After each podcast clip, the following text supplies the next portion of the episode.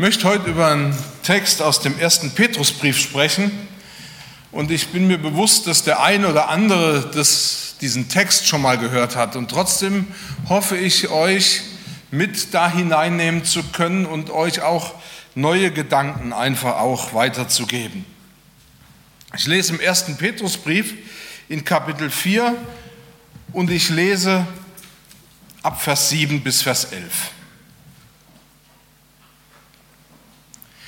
Es ist aber nahe gekommen das Ende aller Dinge. So seid nun besonnen und nüchtern zum Gebet. Vor allen Dingen habt untereinander beständige Liebe, denn die Liebe deckt auch der Sündenmenge. Seid gastfrei untereinander, ohne Murren und dient einander, ein jeder mit der Gabe, die er empfangen hat, als die guten Haushalter der mancherlei Gnade Gottes. Wenn jemand predigt, dass er es rede als Gottes Wort. Wenn jemand dient, dass er es tue aus der Kraft, die Gott gewährt, damit in allen Dingen Gott gepriesen werde durch Jesus Christus, sein ist die Ehre und Gewalt von Ewigkeit zu Ewigkeit. Amen. Ich bete nochmal. Vater, ich danke dir von Herzen, dass du der bist, der durch seinen Geist zu uns spricht und durch sein Wort. Und ich bitte dich, dass du dein Wort jetzt gebrauchst, um uns einfach auch durch ja, deinen Willen und das, was du von uns haben willst, einfach auch nahe zu bringen, uns zu verändern und uns auch wirklich auf dich auszurichten. Ich danke dir für deine Güte. In Jesu Namen. Amen. Bei Facebook also eine Internetplattform, in der jeder seine Meinung sagen kann oder kundtun kann, also sowohl private Menschen wie auch Promis oder Firmen oder Zeitschriften, gibt es eine Funktion, dass ich jeden Artikel oder jedes Bild, das ich sehe, bewerten kann. Ich kann mit einem sogenannten Like, und das ist Englisch für Zustimmung, äh, ausdrücken, dass mir gefällt, was ich lese. Ich kann aber auch meine Ablehnung ausdrücken. Nun habe ich vor einiger Zeit einen Bericht im Fernsehen gelesen, der mich ziemlich erschreckt hat. Ein englischer Psychologe hat nämlich ein Programm entwickelt oder geschrieben, um Menschen ziemlich genau einschätzen zu können. Und er behauptet, dass er anhand von 70 Likes, also 70 Bildern oder Artikeln, in denen ich meine Zustimmung gegeben habe, so viel an Informationen über mich gewinnen kann, dass er so viel über mich weiß wie mein bester Freund. Und er sagt, wenn man jetzt das erhöht, also von 70 auf 250 Likes erhöht, dann kennt er oder kann er so genau mich analysieren, dass er mich genauso gut kennt wie mein Ehepartner oder eben meine Eltern. Also ich fand das ziemlich erschreckend. Vor allen Dingen, wenn ich mir vorstelle, dass wenn er noch mehr Likes nimmt, dass er mich vielleicht irgendwann sogar besser kennt als die Leute, die mir nahestehen oder die mir etwas bedeuten. Ich, wie gesagt, das beschäftigt mich schon. Allerdings bewegt es mich auch, wie viel fremde Menschen da hinein investieren, um alles über mich herauszufinden. Und mal ehrlich, wie selten gebe ich mir Mühe, die Menschen, die ich liebe, wirklich kennenzulernen. Wie selten nehme ich mir die Zeit, um mich den Menschen, die mir etwas bedeuten, zumindest sage ich das, mich ihnen voll zuzuwenden. Ich habe mich gefragt, wieso ist das so? Ich glaube, darüber sollten wir nachdenken. Wenn wir nun an unseren Text denken, den ich gerade gelesen habe, dann wird unser Fokus von den Freunden und der Familie auf die Gemeinde gelenkt. Und bei der Gemeinde geht es auch um Menschen, die mir wichtig sein sollten. Und sie sollten es deshalb sein, weil Jesus die Gemeinde wichtig ist. Und er unterstreicht es immer wieder, dass die Liebe zu den Menschen, die auch zu ihm gehören, gewissermaßen unser Markenzeichen ist. Keiner, der zur Gemeinde gehört, kann sich dem verschließen. Und es ist selbstverständlich, dass zum Beispiel ja auch Paulus davon spricht, wie wichtig mir die Geschwister im Glauben sein sollten. Die Philippa fragt er zum Beispiel ziemlich offen, wie geht ihr nun miteinander um?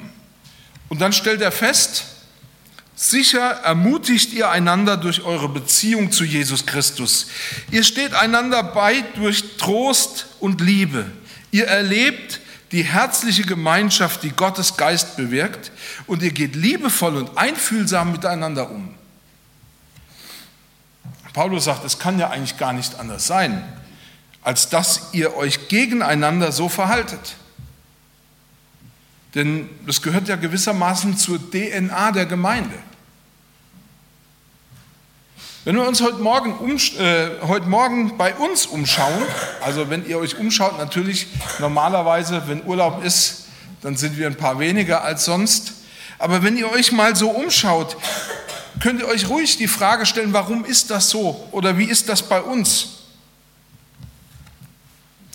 Ich möchte heute Morgen mit euch darüber sprechen, dass Jesus die Absicht hatte, das, also dieses Thema, in allen Gemeinden gewissermaßen zu einem Hauptthema zu machen. Und deshalb möchte ich heute etwas darüber sagen, wie wichtig es ist, die Gemeinde zu lieben. Und letzten Endes uns auch damit konfrontieren, was uns geschenkt worden ist, damit wir die Gemeinde lieben können. Also mein Thema lautet heute, wenn ihr es ganz genau wissen wollt, begabte und geliebte Gemeinde. Und der erste Gedanke, den ich mit euch teilen will, ist der, Jesus identifiziert sich vollkommen mit seiner Gemeinde.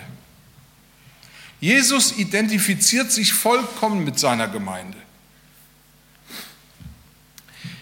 In unserem Text in, wie gesagt, 1. Petrus 4, ab Vers 7 bis 11 spricht Petrus vom Leben in der Gemeinde von Jesus Christus.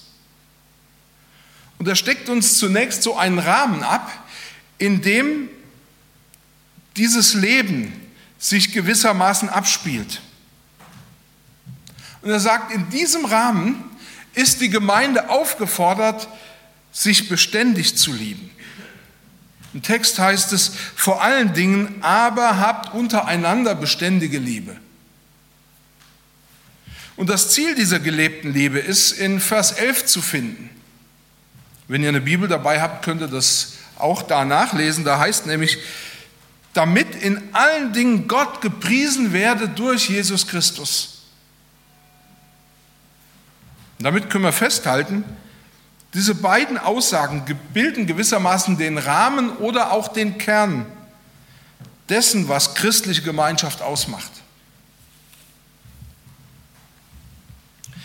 Und wir sehen schon, dass die Liebe in dem Fall einen äußerst hohen Stellenwert innerhalb der Gemeinde hat. Petrus oder Paulus sprach davon, dass wir die Gemeinde total lieben sollen. Und der Grund dafür war, dass Jesus selbst totale Liebe ist. Er hat für die Gemeinde alles gegeben. Und in unserem Text setzt Petrus das als bekannt voraus und er meint, wenn wir unsere Glaubensgeschwister lieben, dann tun wir das, was Jesus auch getan hat. Dann identifizieren wir uns mit ihm. Und dieser Gedanke ist ziemlich wichtig in unserem Text heute. Und aus diesem Grund wollen wir uns jetzt damit auseinandersetzen, was die Bibel mit Liebe überhaupt meint. In unserer Kultur geschieht mit dem Begriff Liebe etwas sehr Eigenartiges. Wir benutzen das Wort Liebe sehr selbstverständlich. Also als wenn man aus diesem Wort selber schon ableiten kann, was wir meinen. Dabei vergessen wir, wie häufig dieser Begriff etwas sehr Unterschiedliches meint. Zum Beispiel, wir lieben Emily Erdbeer oder wir lieben Fußball oder wir lieben unser Auto, wir lieben unser Haus, wir lieben gutes Essen, wir lieben unseren Ehepartner, wir lieben Urlaub und wir lieben unsere Ruhe. Wir gebrauchen das gleiche Wort, egal ob wir von Dingen reden oder von Sachen, von Zuständen oder von Menschen. Eigentlich müssten wir uns fragen, was genau meinst du eigentlich mit Liebe oder welche Liebe meinst du? Nun fällt es ja uns oder manchem von uns wenigstens ziemlich schwer zu beschreiben, was wir mit Liebe meinen. Und als ob das nicht schon genug wäre, trägt es zur allgemeinen Verwirrung bei, dass jedes Mal, wenn wir von Liebe sprechen, die Intention, also die Stärke, mit der wir lieben, unterschiedlich sein kann. Denn wenn ich etwas liebe, kann das ja auch bedeuten, dass ich etwas mag, im Gegensatz dazu, dass ich etwas nicht mag. Oder aber, dass ich bereit bin, für diese Sache oder für diese Person alles zu geben.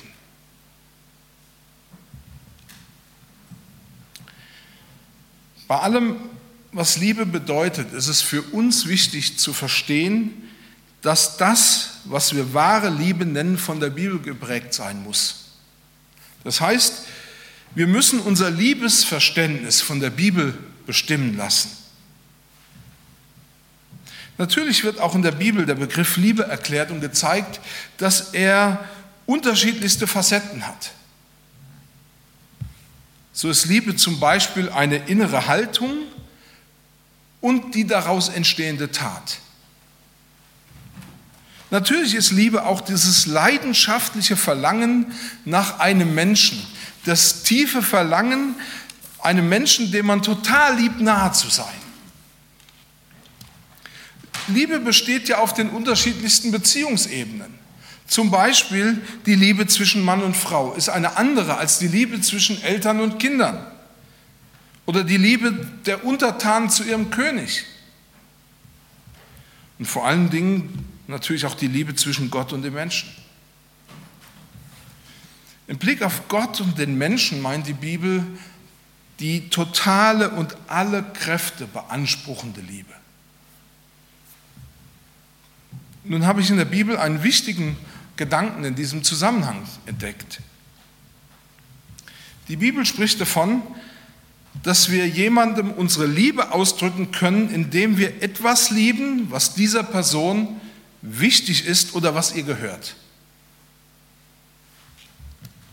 Also heißt, so drücken zum Beispiel interessanterweise Menschen diese Liebe zu Gott auch darüber aus, dass sie Jerusalem lieben oder die Israeliten lieben oder den Tempel lieben. Das hat was mit Identifikation zu tun. Ich tue etwas, weil es den Menschen, den ich liebe, freut. Ich liebe etwas vor allen Dingen, weil es diese Person liebt. Und natürlich zeige ich ihr damit, wie sehr ich sie liebe. Wie gesagt, so liebten die Israeliten den Tempel und deswegen haben sie ihn auch erhalten, weil Gott ihn liebt. Ja, mehr noch, weil sie damit ihre Liebe zu Gott ausdrücken wollen. Es ist unglaublich spannend, dass dieser Gedanke in unserem Text auch auftaucht. Und zwar gerade im Blick auf die Gemeinde von Jesus. In Vers 8 haben wir gelesen, dass die, dass die Liebe die beständig wirkende Kraft in der Gemeinde sein soll. Und das bedeutet, dass Gott will, dass wir unsere ganze Liebe in die Gemeinde investieren sollen. Und zwar aus dem einfachen Grund, Jesus liebt die Gemeinde, sie ist sein Leib und wer die Gemeinde liebt, drückt Jesus gegenüber aus, wie sehr er ihn liebt. Das bedeutet, ich kann über meine Liebe zur Gemeinde, meine Liebe zu Jesus ausdrücken. Jesus identifiziert sich so total mit der Gemeinde. Im Neuen Testament gibt es eine ganze Reihe an Belegen, dass es so ist. Jetzt wird es vielleicht ein bisschen theologisch, auf jeden Fall äh, möchte ich euch zeigen, woher der Gedanke kam. Und ich habe zum Beispiel ein paar Sätze gelesen. Darum ist die hilfsbereite Liebe zu den Geringsten gleichbedeutend mit der Hilfsbereitschaft gegen den Menschensohn. Lieblosigkeit aber nichts anderes als Verachtung gegenüber dem Menschensohn. Gott sendet den geliebten Sohn in die Welt. Der Sohn bringt die Vergebung der Sünden, auf die der Mensch antwortet mit dankbarer Liebe und antworten soll mit unbedingter Hilfs- und Vergebungsbereitschaft gegen den Mitmenschen. Petrus überträgt diesen Gedanken auf die Gemeinde. Aber ich möchte euch noch zwei Bibelstellen wenigstens ja, äh, anführen, die diesen Gedanken kennen oder die diesen Gedanken auch transportieren. Zum Beispiel im Matthäus-Evangelium in Kapitel 10 heißt es, wer euch aufnimmt, der nimmt mich auf und wer mich aufnimmt, der nimmt den auf, der mich gesandt hat. Und dann in Matthäus 25, und der König wird antworten und zu ihnen sagen, wahrlich, ich sage euch, was ihr getan habt, einem von diesen meinen geringsten Brüdern, das habt ihr mir getan. Mit, also mit anderen Worten, Jesus identifiziert sich so total mit denen, die zu ihm gehören, dass ihr Handeln identisch mit seinem Handeln ist. Also das heißt, wenn jemand den Jüngern oder der Gemeinde etwas Gutes tut, tut er es letztlich Jesus selber. Und ich muss euch ehrlich sagen, ich habe schon manchmal in meiner stillen Zeit da gesessen und überlegt und gebetet, Herr, wie kann ich dir, wie kann ich dir nur meine tiefe Liebe zu dir ausdrücken? Wie kann ich dir zeigen, dass ich dich wirklich liebe? Und Petrus sagt, indem du die Gemeinde von Herzen liebst. Bitte versteht mich hier an dem Punkt nicht falsch. Die Liebe zur Gemeinde ersetzt natürlich nicht die Liebe zu Jesus. Es ist vielmehr so, meine Liebe erreicht Jesus auch und vielleicht gerade dadurch, dass ich meiner Gemeinde, dem Leib Christi, diene und Gutes tue. Jesus identifiziert sich so sehr mit der Gemeinde, dass er sie als sein Leib bezeichnet, was sie ja auch ist. Und damit wird die Gemeinde zum Kanal, durch den meine Liebe erfahrbar zu Jesus zurückfließen kann. Also ehrlich, mich hat dieser Gedanke sehr bewegt und berührt. Wir wissen, die Gemeinde ist vielleicht nicht der einzige Weg, um Jesus zu lieben, aber sie ist ein Weg. Und wenn ich in der Gemeinde meine Schwester oder meinen Bruder liebe, meine ich mit meiner Liebe auch Jesus. Oder anders, wenn ich Jesus liebe, merkt es meine Schwester und meine Bruder, mein Bruder am eigenen Leib.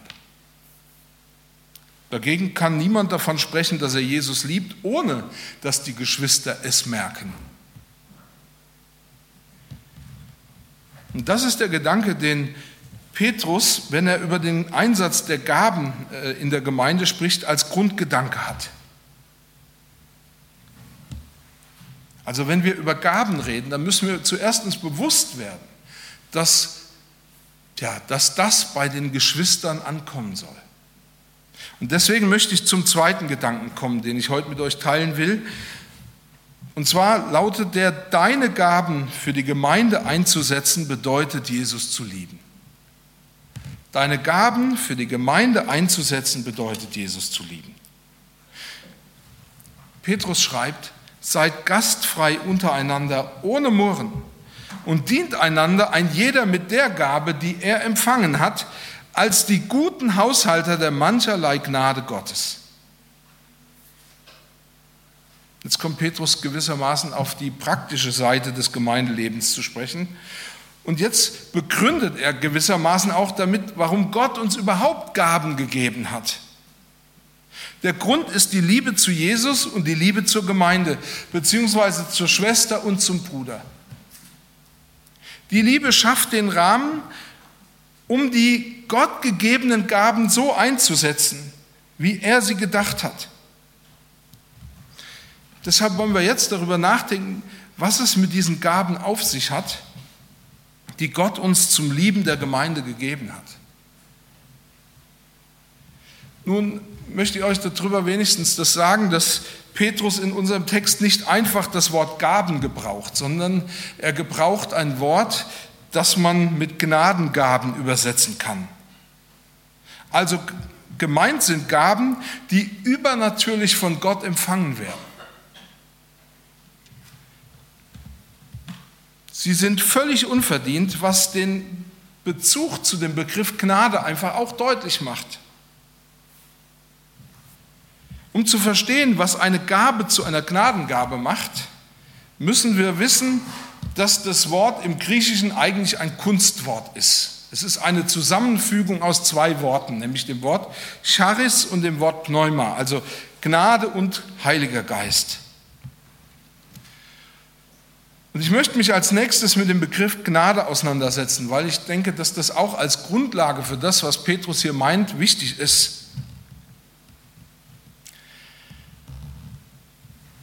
Im Neuen Testament wird der Begriff Charis gebraucht, im Alten Testament lautet dieser Begriff Chen. Aber eigentlich meint es beides das Gleiche. Im Alten Testament wie im Neuen Testament wird das identisch benutzt. Aber es ist gut, wenn man, sag ich mal, von diesem Grund hebräischen Wort ausgeht, um zu verstehen, was hier gemeint ist. Und zunächst einmal meint dieses Wort nichts anderes als Gunst finden in den Augen von. Und dieser Begriff selber ruft in uns verschiedene Bilder hervor. So entsteht zum Beispiel ein Bild, bei dem ein Starker einem Schwachen gegenübersteht und der Starke kann dem Schwachen etwas gewähren oder schenken, ihm bei etwas helfen, was der Schwache alleine nicht hinkriegt. Gunst oder wie wir sagen Gnade meint auch Berücksichtigung. Es meint Zuneigung. Derjenige, der Gunst erhält, wird gewissermaßen aus einer gestaltlosen Masse herausgehoben. Wenn ihr in einem Fußballstadion seid und eine Tribüne anschaut mit lauter Fans, dann ist das eine Riesenmasse. Und trotzdem, wenn dort meine Frau sitzen würde, dann würde sie da herausgehoben werden. Also ich würde sie sehen und alle anderen nicht.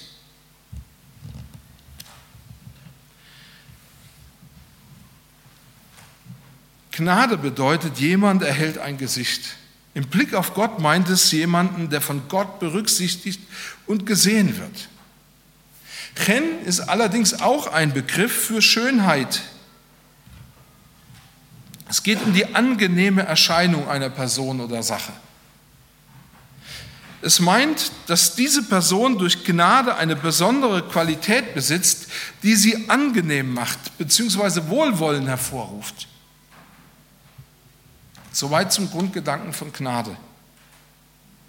Übertragen wir das, was wir über Gnade erfahren haben, auf unseren Text dann werden wir erkennen, dass Petrus zuerst sagt, dass Gott der Geber aller Gnadengaben ist. Wir haben diese Gaben nicht aus uns selbst. Sie sind ein Gunstbeweis Gottes und wir können diese Gnaden nicht äh, erzwingen. Gott gewährt das aus freien Stücken. Aber was dieser Text auch meint, ist, dass Gnade etwas mit uns macht.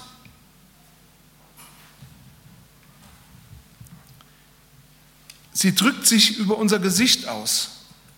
Sie bringt uns zum Strahlen. Wenn Gott einem Menschen Gnade erweist, wendet er ihm sein Angesicht zu. Er macht damit deutlich, ich sehe dich und ich liebe dich. Wenn Gott sich dir zuwendet, dann fängst du an, innerlich zu strahlen und zu leuchten.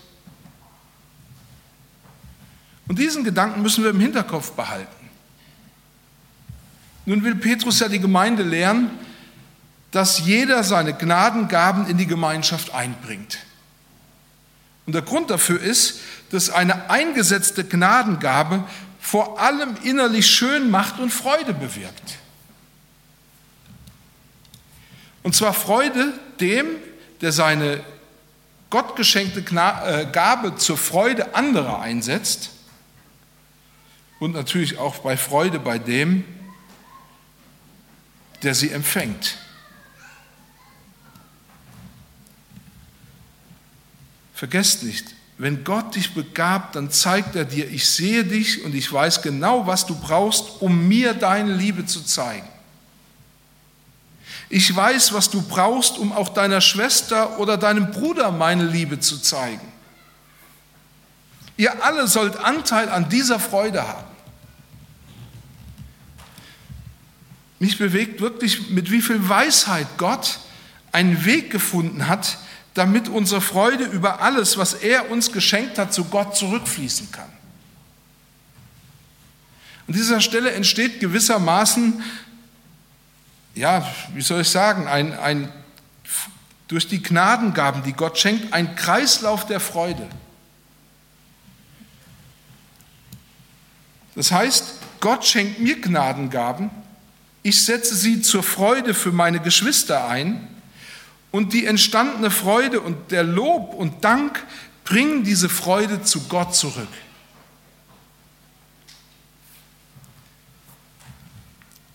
Wenn wir über den Einsatz der Gaben in der Gemeinde sprechen wollen, dann ist es sicherlich wichtig, diese Hintergründe, auf denen Gott Gaben gibt, zu kennen. Allerdings möchte ich hier noch etwas Ernstes hinzufügen. Wenn wir uns also über Gaben, die Gott schenkt, ärgern oder sie geringschätzen, dann entspricht das nicht dem, was Gott mit diesen Gaben beabsichtigt hat. Oder setzt du deine Gaben nicht für die Gemeinde oder für Jesus ein, also nur für dich selbst, dann entspricht das nicht dem Gedanken Gottes. Wenn wir jetzt nochmal in den Text hineinschauen, dann entdecken wir, dass noch eine Frage geklärt werden muss. Es sind sicherlich noch mehr Fragen, aber diese eine will ich wenigstens noch beantworten. Wenn Petrus von Gnadengaben spricht, welche Gaben meint er dann? Die Antwort lautet, es sind alle Gaben gemeint, die der Heilige Geist hervorbringt bzw. schenkt. So meint zum Beispiel, äh, so zum Beispiel meint Petrus die Liebe als Gnadengabe oder die freigebige Gastfreundschaft. Aber er spricht auch vom Predigen des Wortes Gottes und dem Dienen in der Kraft, die Gott schenkt. Hat damit Petrus alle Gaben abgedeckt oder alles aufgezählt, was da reingehört? Mit Sicherheit nicht. Es ging ihm nie um eine Aufzählung von Gaben. Er wollte vielmehr damit sagen, alles, was dem Aufbau der Gemeinde dient und was wir empfangen haben, um einander wirklich an der Freude, die Gott schenkt, teilhaben zu lassen, das sind Gnadengaben. Das gilt für die einfachen Dinge, die ich aus Liebe tue, genauso wie für die übernatürlichen Gaben, die Gott schenkt. Aber das Ziel aller Gaben ist immer, dass Gott, wie Petrus hier sagt, gepriesen wird durch Jesus Christus, dass er gelobt wird. Zum Schluss möchte ich noch darauf hinweisen, dass Petrus davon überzeugt ist, dass jeder Einzelne von Gott eine besondere Gnadengabe bekommen hat. Das heißt, jeder von uns ist befähigt, etwas zur Freude beizutragen und auf diesem Weg Jesus seine Liebe zu zeigen. Aus diesem Grund möchte ich dir gerne mitgeben, und damit komme ich zum Schluss, sieh die Möglichkeiten, die Gott dir schenkt, und dann setz sie von ganzem Herzen ein. Amen.